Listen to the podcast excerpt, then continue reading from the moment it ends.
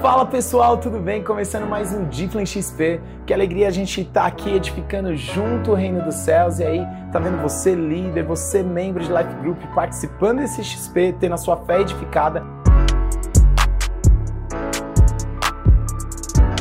E hoje eu quero falar tirando uma selfie com Moisés. De quem você tira uma selfie, você puxa para tirar uma selfie? Seus amigos, de alguém que é famoso, de alguém que você olha e fala, poxa, é da hora tirar uma selfie com esse cara porque eu quero é, ter esse momento memorável. Mas o que tem a ver? Como assim tirar uma selfie com Moisés? Determinado período ali da, do povo de Israel, Moisés convocou o povo para ir adorar a Deus e Deus começou a se manifestar. Antes do povo subir a montanha, o povo ficou com medo e se contentou de Moisés subir a montanha e buscar a Deus.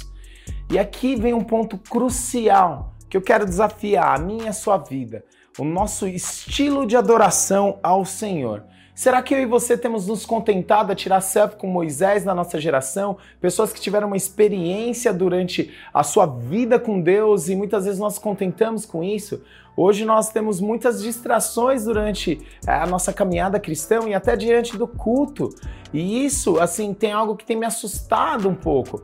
Às vezes a pessoa está aqui filmando ali o louvor, filmando alguma parte, mas aquele momento que o Espírito Santo quer ministrar o teu coração, porque é o único momento que a palavra de Deus aponta algo tão interessante, João capítulo 4, aquilo que o Senhor busca, verdadeiros adoradores. Verdadeiros adoradores que adoram em espírito em verdade. Quando está ali rolando a adoração, seja por música, seja através da generosidade, seja adoração da nossa devoção ao Senhor na palavra, o Senhor está ali atento para olhar como está a intensidade do nosso coração. E é até interessante que a adoração dos jovens pode impactar uma igreja inteira. É, eu lembro, eu estava é, trazendo à memória algumas coisas no ano de 2004. O Bruno, já acho que um dos perguntas e respostas, um XP, eu não lembro, né? O pastor Bruno até comentou desse assunto, é claro que me zoando, mas ele falou o conceito geral depois, ele falou no geral depois, né? É, a gente ia pro porão da casa dele adorar e buscar Deus.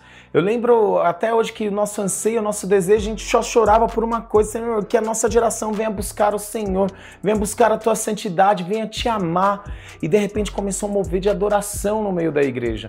Eu lembro as primeira, a primeira vez que eu escutei A Mais de Ti, antes de ser gravada, foi em 2004 aquele clamor do coração de jovem, Senhor, eu quero mais, eu quero mais, eu quero mais. E Deus tem que gerar isso no nosso coração, de entrar na presença dele e falar eu quero mais. Então por isso nós temos que tomar muito cuidado com as distrações que nós possamos ter durante o louvor. Nós não podemos tratar a igreja como uma instituição, mas como a noiva de Cristo, quando adornada, que eu e você somos a noiva, que o Senhor quer se encontrar quando há essas reuniões tão gloriosas. Por isso, no nosso momento de louvor, eu queria desafiar você a derramar o teu coração. Outra história que impacta demais a minha vida foi um mover que aconteceu na Hillsong.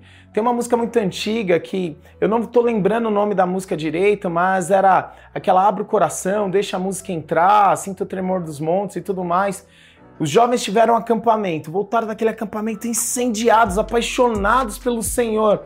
E ali na, nos primeiros dias de ali durante o culto, eles adorando fervoroso. E aí o pastor olhou e falou: Poxa, peraí, eu tenho que espalhar esses jovens por tudo quanto que é canto da igreja para que toda a igreja tenha esse mesmo espírito de adoração.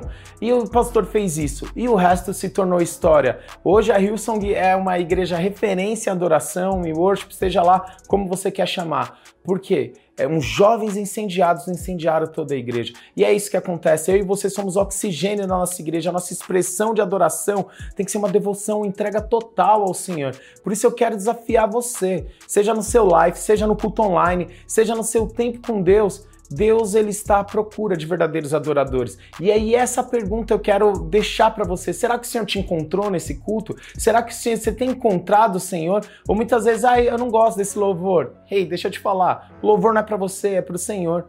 Se o louvor não te agrada, Beleza, pode ter uma letra que é herege, que foge disso, mas eu te garanto, né? O critério que tem dos louvores para entrar na igreja é muito difícil isso acontecer. Não vou falar que é impossível, que nós somos homens podemos falhar.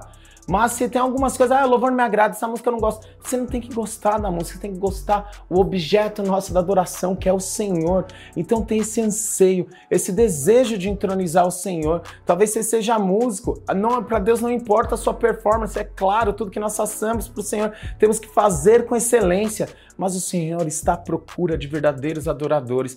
E eu tenho certeza, se eu e você nos empenharmos em estabelecer um trono de adoração para o Senhor durante os nossos cultos solenes que nós nos reunimos, Deus se manifestar, nós veremos cura, salvação, transformação, libertação, pessoas entregando drogas, famílias sendo restauradas, porque onde Deus passa, onde o rio de Deus passa, a cura, a transformação. Por isso eu e você temos que ser esses agentes adoradores, essas noivas apaixonadas, desesperadas pelo Senhor. E não se contente em tirar uma selfie com Moisés, mas se alegre em subir um monte, buscar ao Senhor e contemplar a glória e a face dele.